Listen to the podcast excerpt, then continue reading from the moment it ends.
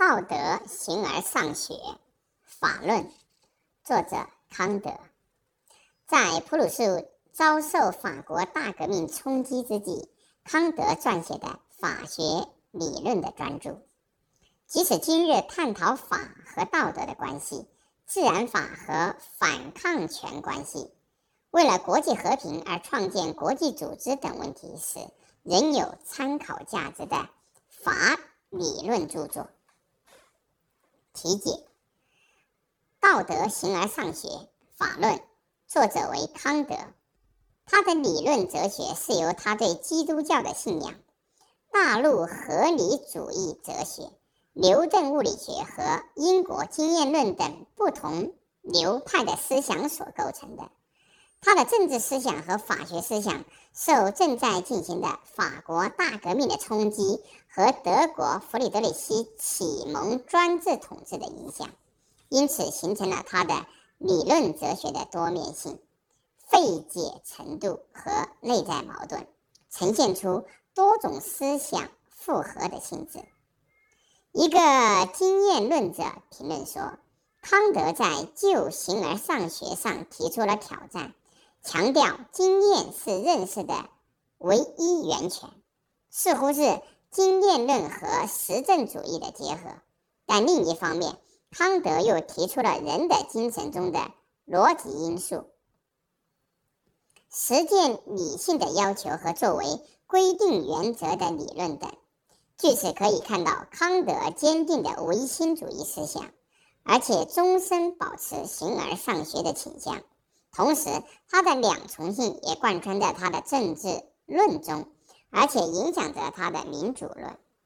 康德追随卢梭，他强调唯共和政体是完善的政体，多数国民不赞成的法律无效。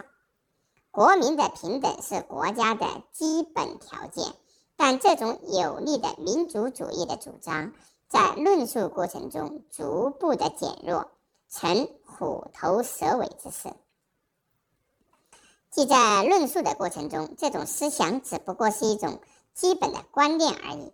一切以实力实现民族理念的尝试都被排斥，甚至不赞成对暴政的积极反抗。这样，如同康德的理论哲学从经验论转化为批判的形而上学一样。他的政治论也从国民主权论转变成为连当时的普鲁士也能容忍的无害无臭的思想。黑格尔等人将他的主观主义、个人主义视为不懂得真正的人伦而加以批判。康德受到这两方面的批判，但也得到了两方面的支持。不管怎么说。在德意志的思想史上，康德是启蒙思想的象征，一直有众多的追随者。概要：思想背景，在实践理性批判和道德形而上学的基础中，康德的人伦思想是非常柏拉图式的。按照柏拉图的见解，经验的世界不过是超越的理念世界。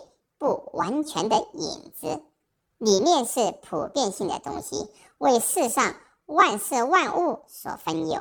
例如，三角形的理念是普遍性的三角形，世界上的各个三角形的物体，其是其不完全的影子。此外，人的灵魂本来属于理念世界，在世上它与肉体相结合，人从肉体发出的欲望。不应该亵渎其灵魂。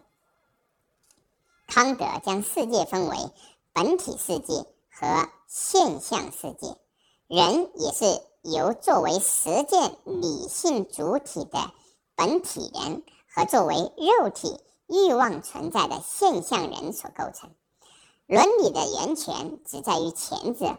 康德从这里展开对功利主义伦理学的批判。他说。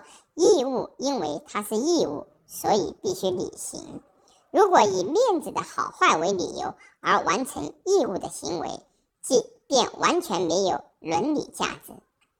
康德对头上的星空和内心的道德法则赞叹不已。这个道德的内容究竟是什么呢？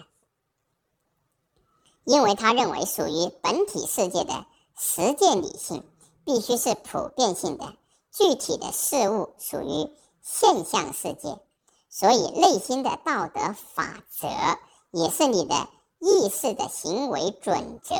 往往同时作为普遍的立法，规范着人们的正确行动，也就成了抽象的东西。然而，康德在这种初看事物内容的抽象伦理原则中，加进了近代个人主义的伦理思想，即伦理人格尊严的思想。按照他的见解，属于本体世界的伦理人格有着。平等的尊严不应该成为其他目的的手段。作为目的自身必须受到尊重。根据这样的人格所形成的是目的之国，在目的之国适用的是自律的伦理，他律的伦理亵渎了人格的尊严。法和道德这种理想主义和观念论的伦理思想。在法学思想上表现的出奇现实的逆转。所谓的法的秩序，应是在有动物利己心的现象人世界里所形成的现实秩序。道德意志不能够完全控制这种欲望，因而为了建立法的秩序，必须动员道德以外的因素。康德认为。伦理性的立法不能够在外部，而法律性的立法可以在外部，并且康道德性的行为动机必须出于义务，而合理性则不问任何动动机如何，只要行为与法则一致即可。例如，从利己心、恐惧心和虚荣心等出发，即使履行的义务满足了合法上的要求，但不能视之为。满足了道德上的要求，道德原则必须从理性人格的本质中产生，当然属于自律的。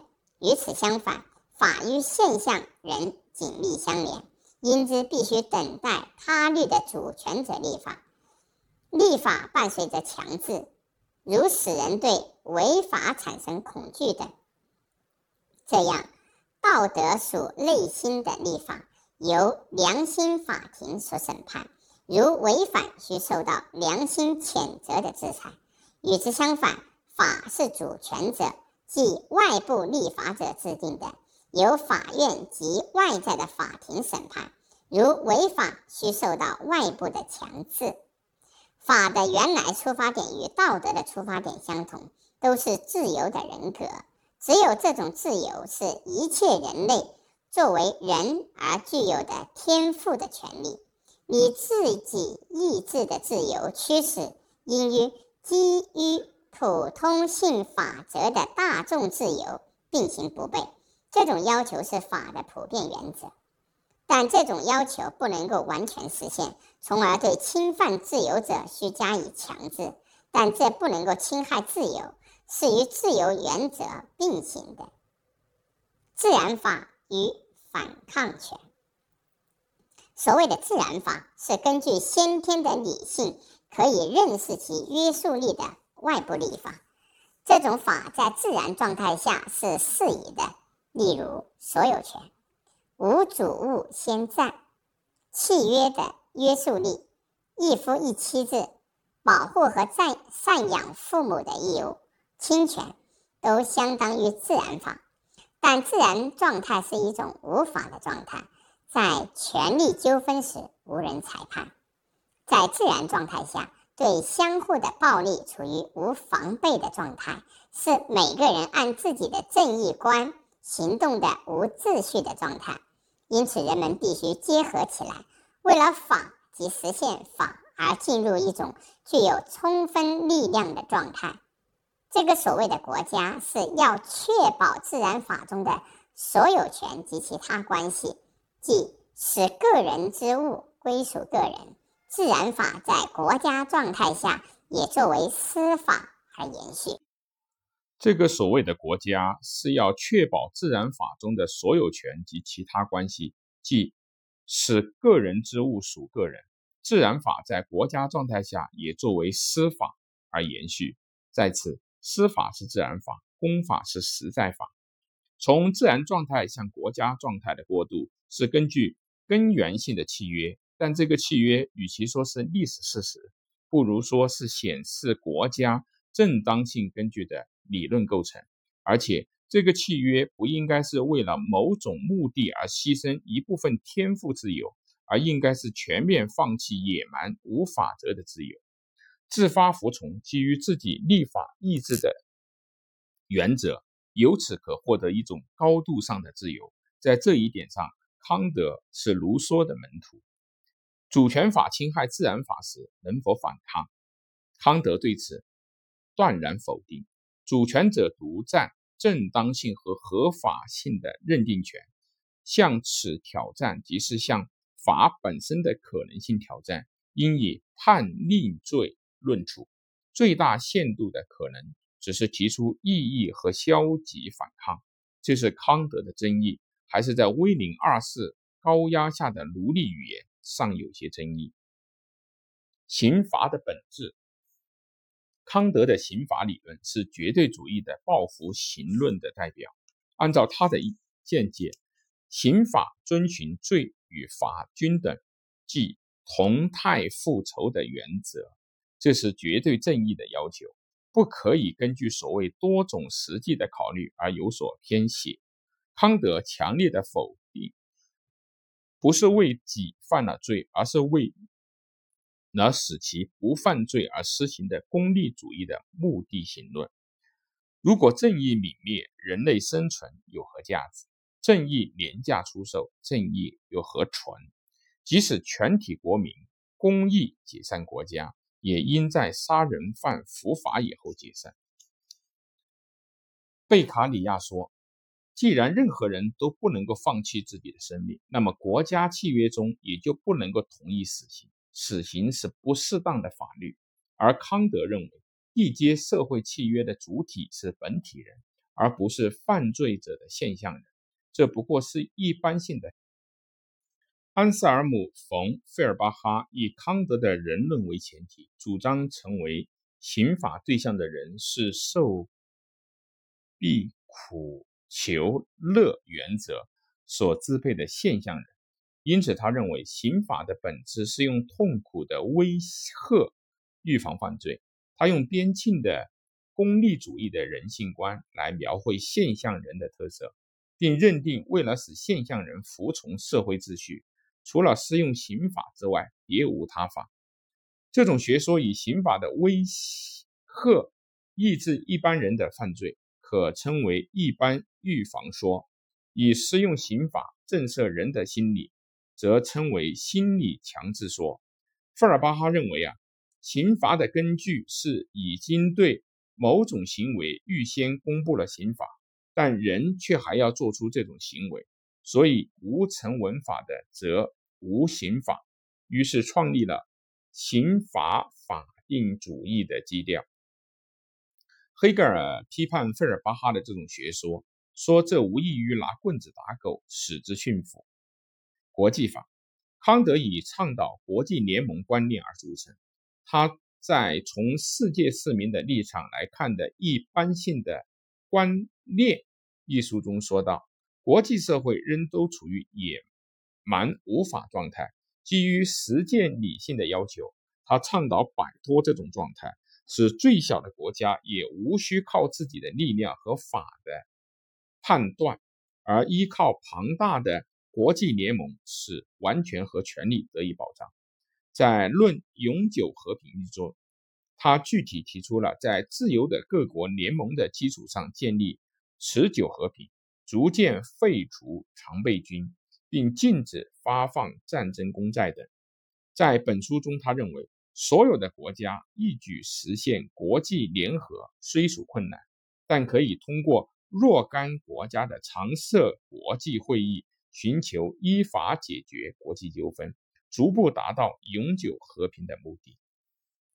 其他，在本书中还有一些其他值得注意的主张，简介如下：一、批判殖民主义，以教化野蛮人为由，用暴力和欺诈的手段从美洲印第安人那里掠夺土地，建立殖民地是不正义的，应该受到谴责。第二，婚姻观，他的婚姻定义是。异性的两人终身占有对方的性的一种契约，他的定义以实际通俗而著称。他认为，唯有一夫一妻制最适合人性，嫖娼和卖淫是动物的行为。他还认为，婚姻的本质是夫妻的性结合，生儿育女不过是偶然。这一观点受到世人的瞩目。第三，著作权。康德认为，著作权是一种无形财产，应与作为物权的书籍所有权区分开来，并应加以保护。他是保护著作权的先驱者之一。第四，立法权。立法权属于国民集体的意志，国民没有服从非自己同意的法律的义务，但认为没有独立性的故宫和妇女不应该给予选举权。他的立法权学说的形式和实质内容很不一致。第五，政体论，绝对的君主制有限于暴政的危险，自由的原理在共和制下可能实现，但作为实际的制度，应由议会制度的形式来实现。